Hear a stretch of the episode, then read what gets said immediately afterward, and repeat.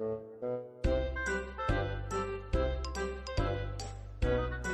好，欢迎收听《游泳音浪》，这是一档关于游泳的访谈类播客，让我们一起畅聊游泳，乘风破浪。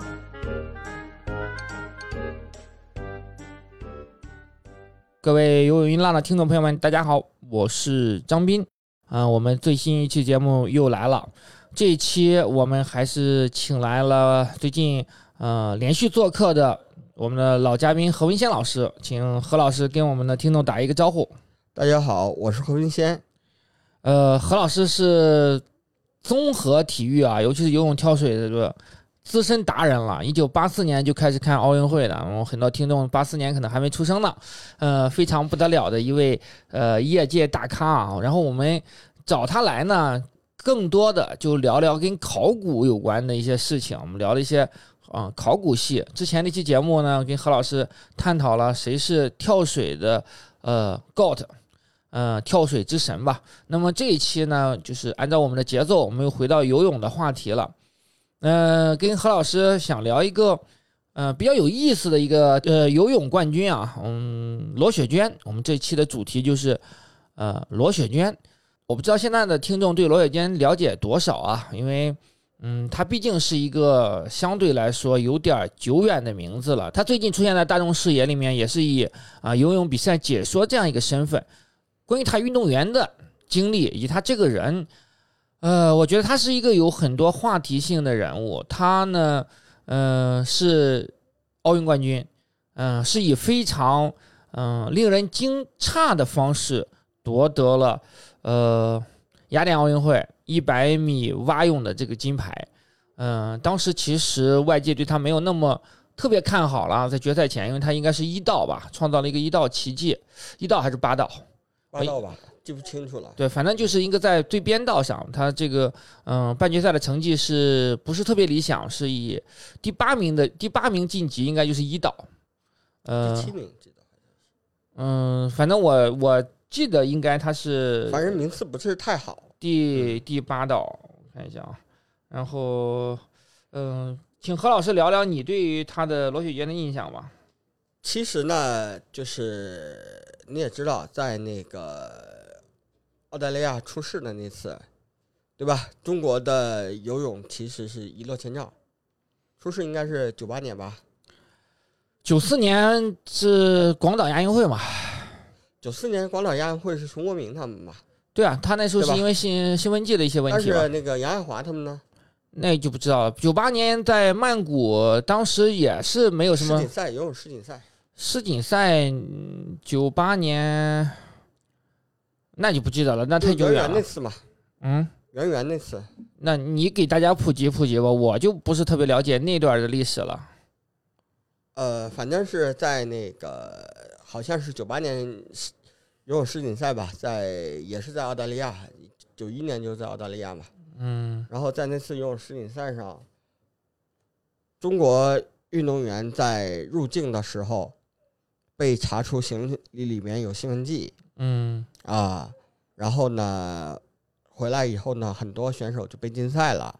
那么在那个时候之后呢，就是中国游泳其实进入了一个青黄不接的情况对，啊，就是从九二年的辉煌到九六年的一金，嗯，到两千年应该是一金没有吧？两千年肯定没有嘛，两千年就是一个最低谷了。对，两千年最低谷，然后呢，到零四年的时候呢，其实又冒出来几个成绩相对不错的选手吧。但是虽然蒋成绩是零四年吧？蒋成绩拿第四名的时候是不是零四年？第一个拿第四名是曾启生，反正蒋成绩后来也是拿过一个第四名，拿过一个第四名。对对对对，当时很希望他能再突破一下，但是后来其实男子突破很快也来了，后来嗯张琳嘛，对，先拿的那个世锦赛冠军。那么九四年的时候，呃，零四年的时候呢，虽然是就是外界对罗雪娟不一定看好，但是中国泳迷们心里很清楚，嗯，中国游泳想拿冠军，只能看当时不是还有齐辉嘛？齐辉的成绩没有罗雪娟好。但齐辉那时候世锦赛拿金牌也拿过，也破过世界纪录。对对对对，但是零四年的时候，其实大家主要的，至少在我心目中吧，嗯，我认为能拿冠军的就是罗雪娟，啊，而且就是说，另外呢，罗雪娟也因为比较敢说，比较直，嗯也是比较深受中国的那个泳迷们或者体育迷们的爱戴，啊，至于蛙泳呢，其实蛙泳是亚洲人的强项。对，这个是因为日本也好，中国选手也好，这个在嗯蛙泳这方面，包括北岛康介他们就是同同一时期的嘛。实际上，实际上中国的第一个世界纪录就是在蛙泳上创造的，是由穆香雄在一九五八年嗯在国内的比赛中创造，而且在一九五九年第一届全运会上又一次创造了新的世界纪录。啊，蛙泳呢比较适合，因为蛙泳的技术性比较强，不完全靠体力，它比较适应东亚人的，就是东亚人的那个方式来进行。那么罗野娟也好，齐辉也好，其实都是在这个项目上有所突破。嗯但是其实很奇怪的是哈，恰恰是在九二年奥运会，中国四朵金花的时候，只有蛙泳的王小红，王小红是蛙泳吧？没有这个不知道了。嗯啊。当时是钱红的蝶泳，嗯那个庄泳杨文艺都是自由泳，庄泳是一百米，杨文一是五十米，嗯。然后林立是二百米混合泳，啊，我记不得蛙泳是黄晓敏还是王小红了，反正嗯。当时六朵金花嘛，对吧？然后蛙泳是没有拿到的，但是在后来再发往下发展，零四年的时候，罗雪娟包括日本的那个北岛康介，其实嗯。是东亚人在垄断这个项目对，啊。罗雪娟其实她最有名的还不是他的奥运成绩，因为她嗯奥运只拿了就就这一金嘛。就拿了一金吧，嗯，而且他只参加了一届，应该是。对他零八年他后来就是因为身体的原因，就是在零七年就退役了嘛。你像焦刘洋跟刘子歌都打了两届，呃对，吧？对，那刘子歌一二年应该没比吧？比了，应该比了比了比了没有成绩，对对对没有成绩，成绩不好。焦刘洋是零八年是亚军，对一二年是冠冠军。嗯，没错，啊。罗海娟最有名的一句话就是说，那是零五年吧，泳池泳池里的水吧，对吧？啊我们聊聊这个这一池水，它到底是什么意思呢？它到底是什么意思呢？可能只有他自己明白。嗯，但是呢，是不是每个水质确实是不太过关，导致有可能喝了水太多拉肚子但是解毒呢，每个人解毒是不一样的哈。啊？对，那肯定的呀。但很多事情因为只可意会不可言传，很多事情没办法拿到台面，水下的事情没有办法完全拿到水面上来说。我认为哈，就是不管怎么说，在近十年，中国游泳池的水一定是干净的，此话怎讲？包括中国跑道上的也一定是干净的。但是也可也出现过兴奋剂的问题哦。出现兴奋剂的问题，那是个人行为，个人行为你永远是不可控的。以前的兴奋剂问题也都是个人行为，从来没有曾说过集体行为的。但是那个时候，国家在控制这方面经验不足，后来经验越足，就是说你墙扎的越牢，你能进来的耗子越少，嗯，对吧？这点你承认吧？对，那肯定。所以呢，就是说我们现在这个篱笆扎得越来越牢，嗯你想在这个上面犯错误，其实是越来越少的。嗯哼，而且你要犯错误以后，你要承担很大的代价，对吧？就是说，换话说，尤其是现在已经入刑了嘛。你想以后再参加奥运会，其实你只要有一次试错，你下次再想参加奥运会，基本上没机会了，对，对吧？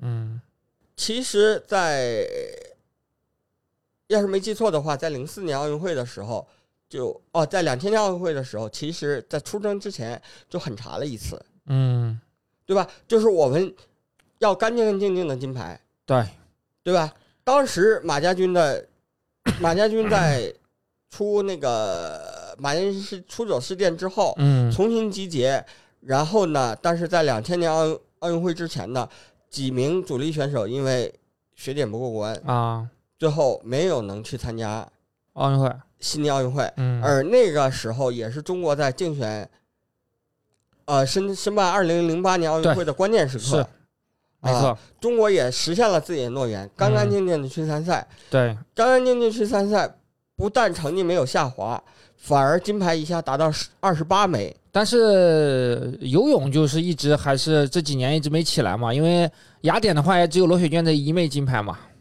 对吧？那你需要复苏啊，嗯对吧？你任何一个项目它是有运动周期的，嗯你嗯是要复苏的。你如果你现在这个泳池里边，其实当时并不是那么干净，嗯，那大部分苗子还在刚刚培养，你不可能说三月份播种，四月份你就啊，让它收获，那肯定的，肯定有对吧时时你间周期的。可能要是四年、八年甚至更长的时间来收获它，嗯对吧？尤其游泳这个项目，呃，从五岁左右嗯五六岁开始下水，一般是十七八岁到了黄金的巅峰的年龄，尤其女子嘛，对，差不多。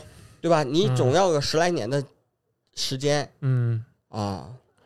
其实中国游泳也不是一下子就立即，嗯就是说立即能成功的。你九二九二年你看到他拿了四金，嗯但是九二年拿了四金是九八呃是一九八八年拿了多项银牌的基础上才获得的，嗯，对吧？对，肯定有培育周期嘛。八八年奥运会的时候拿到了四枚银牌吧，如果没记错的话，是四枚银牌。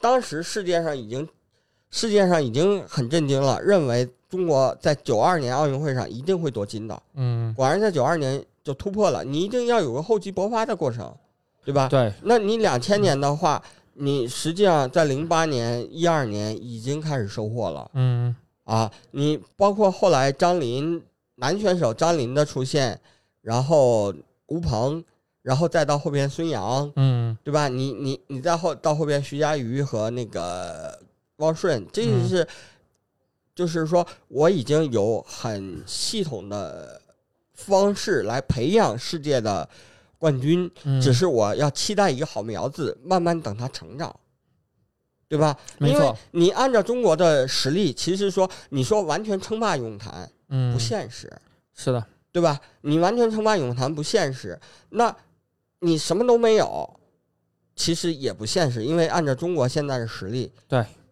应该是有突破、有收获的时间了。嗯，那一定的。我们再来讲一下这个罗雪娟这个最经典的这个语录啊。那它其实发生在全运会。那历来全运会和奥运会，它又是一个完全嗯、不同的赛事，那导致了有很多运动员，尤其是游泳这个项目，在全运会时候成绩特别出色，一到了奥运会，或者是有很多人去不了奥运会。那我我觉得一个我亲自经历的这样一些选手，就比如说。呃，零九年山东全运会这个陈倩，山东籍的游泳选手，她是包揽了很多金牌，四百，呃，一千五，呃，没有一千五，她是女子是八百，四百八百，嗯，两百有没有？反正她也是有很多，包括那个呃湖南的选手黄朝生，黄朝生他是在呃混合泳，就是两百、四百混合泳，那时候在汪顺之前是混合泳的霸主，他们的。情况都是在全运会的时候成绩特别出色，但是在世界大赛中就泯然众人矣。呃，那罗雪娟这个话，我觉得那呃被我们更多的解读，就是说实际上她是对于全运会这里面可能存在的一些不公平的一种一种反击。当然，她即便是在面临着可能存在的不公平的情况下，她依然是捍卫了自己在这个项目上的荣誉啊。她在全运会是也是很好的一个成绩嘛。那呃，你怎么看这个？其实全运会和奥运会又变成一个不同的游泳赛事，这个情况，我觉得不能完全这么说，嗯。就是说奥运会的舞台啊，毕竟我只有一个项目上只有一个人到两个人能去，对吧？对，你只有一个人或代两个人代表中国能去，嗯，但是在全运会这舞台上，我每个项目我有八个人能可以竞争一下。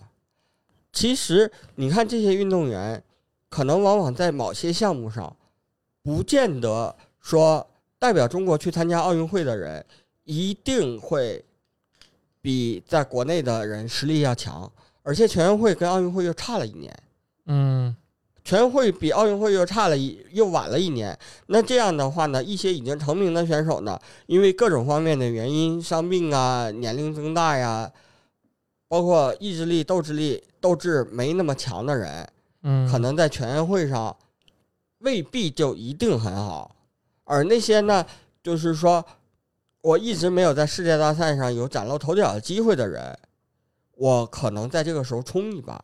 嗯，也就是说，你不太认为说罗雪娟所指的水池不干净，是因为有一些乱七八糟的东西，是导致了国内这个成绩有可能在全运会啊或者国内比赛的时候成绩很出色，到了这个奥运会上反而就是呃没有很多会平平的这样一个情况。其实我是支持他说法的。我之所以这么做呢，我是不想把这个事儿绝对化。啊、那肯定肯定不能绝对啊，那也肯定水池的水再不干净，也有干净的人嘛，这是必然的，吧？对对对，就是说，但是呢，在全运会呢，尤其早年的全运会上呢，利益比较大，嗯，现在利益也不小，呃，多方的利益吧比较大。嗯然后呢，不排除有人是铤而走险的。啊，那肯定的，这一定是会啊存在的。那么在全运会呢，你很难去，因为赛事级别不同嘛，嗯，赛事级别不同，你很难去要求一个全运会的赛事在兴奋剂的检测上能达到奥运会的水准。嗯，那是必然的呀。对，所以呢，就是说这种可钻空子的机会相对来说就多一些。嗯嗯那么在哪些项目上兴奋剂会立竿见影？哪些项目上兴奋剂就一定会多？有利益的地方一定是会有这个，对吧？你我们知道自行车呀、田径啊、游泳啊，这都是这些都是重灾区嘛。对举重啊，这都是重嗯灾区的，因为也存在很多利益的情况嘛。呃，很多事情我们也不便明说啊，为了节目的安全考虑啊，有些事情我们就点到为止吧。那么在最后来谈谈罗雪渊这个人，因为呃，我呢入行的时候他已经接近退役了，我其实在他退役之前是没有怎么。正式采访过他的，因为我当时入行的时候他已经不在国家队了，他当时因为身体原因，好像是心脏的情况吧，就是他晕倒过嘛，他那时候已经呃，回到省队去训练了。他回省队的时候，我那时候已经开始跑游泳这个项目了。当时何老师是我的编辑，呃，所以说呢，但是对于罗雪娟这个人，呃，我先听听你的看法吧，因为你可能没跟他有接触过，谈谈你这个作为媒体从业者或者是说游泳呃爱好者的远观的这感觉，然后我再分享一下说，啊、他这个人的一些个人方面的一些故事吧。远观的感觉呢，就是他跟以前的其他运动员不一样，他不是一个四平八稳的人，他的采访永远是会有一些料的，他不说片儿汤话，对吧？所以呢，他给人的感觉很真实，不管是爱他的人也好，恨他的人也好，大家扎扎实实都有原因去这么做，而不是说像某些运动员永远是温吞水，你永远问不出什么很得不到什么很重要的回答。他是一个特别难打交道的采访对象，所以说他的回答你，你如果说你不是媒体从业者的话，你会觉得他确实很有料的，因为他特别特别爱噎人。他就是说，他有料这个事儿，跟他是不是容易和媒体打交道这点没有关系。你比方说李娜，李娜也不愿意跟媒体打交道，但是李娜的采访总是会有料的，对吧？对，所以说呢，就是呃，他是一个很招媒体讨厌的一个名将。我我可以这么讲，因为在他呃没有退役之前，呃，导致了实际上是我的媒体同行前辈们在聊起罗雪娟的时候，没有什么好话，因为大家觉得她一个是说确实不太给媒体面子啊、包括一些甚至包括央视的记者，包括电视台的这些镜头。在镜头面前，他也很少会给好脸色，就是他，他不是一个很呃客观、很呃耐心的这个态度去接受采访的。但他确实很牛嘛，那时候因为也是唯一的呃最大的明星，那你大家还是要去采访你的。呃，这就导致了一个什么情况呢？导致了一个他在退役之后其实是没有什么媒体圈的好友，呃，导致了大家没有多少人说你好话。我记得一个特别明显的例子啊，呃，两千一一年的上海游泳世锦赛，他那时候应该是官员也好，还是他应该是解说嘉宾吧，还是对，好像是在央视做解说，呃，具体我记不清了，但是他肯定是在现场。他那个时候是没有工作的时候，他经常跑到媒体席来看比赛。这个正常来讲，因为有媒体看台嘛，记者们文字记者为主，大家在这个看台上去，呃，看比赛。那他坐在这儿，正常来讲啊，如果一个奥运冠军出现在媒体看台里，他一定会成为大家争相采访的一个焦点，因为大家总是会希望说你能去分析一下这个比赛呀，你你最近在忙什么呀？你最近在做做什么？这里面就是，呃，他是个，因为你作为一个退役的话，他有更多的这样采访自主权，也是一个很好的采访对象。但是在一一年的时候，特别明显的例子是。我的前辈也好，同行也好，包括我们也好，大家很默契的，全都不去搭理他。这个是因为，就是说他你在这个圈子里的口碑已经差到这种情况了。那真正去采访他的人还是有的，是一些地方媒体的记者。他们这些记者呢，是不是长期跟游泳跳水这个项目的？他们可能是大赛的时候来采访一下。那看到罗雪娟的话，他们去那个时候，罗雪娟的态度已经是可以的啊。但是，呃，说实话，呃，我们。我我没有特别直接的接触他，我说我不喜欢他，是因为也是受到了一些同行啊、前辈啊他们这些呃观点的这个影响。呃，从他整体上来说呢，我感觉他这么多年是有变化的吧。但是呃，确实是因为他当年的个性过于鲜明了吧。我们可以说是，你说这样比较霸气的个性。对于运动成绩来说可能有帮助，但是对于他整个后期的成长上来说，还是带来了一些负面的影响吧。因为不是特别喜欢他们，就是大家其实媒体记者，当如果媒体记者不喜欢你的话，对于你的报道一定是会少的。那对于你整个的这个呃曝光度啊，因为你在运动员的时候你是高光的，你可以不喜欢媒体，你可以不跟媒体打交道，没问题，嗯，大家对吧？可以不去搭理你。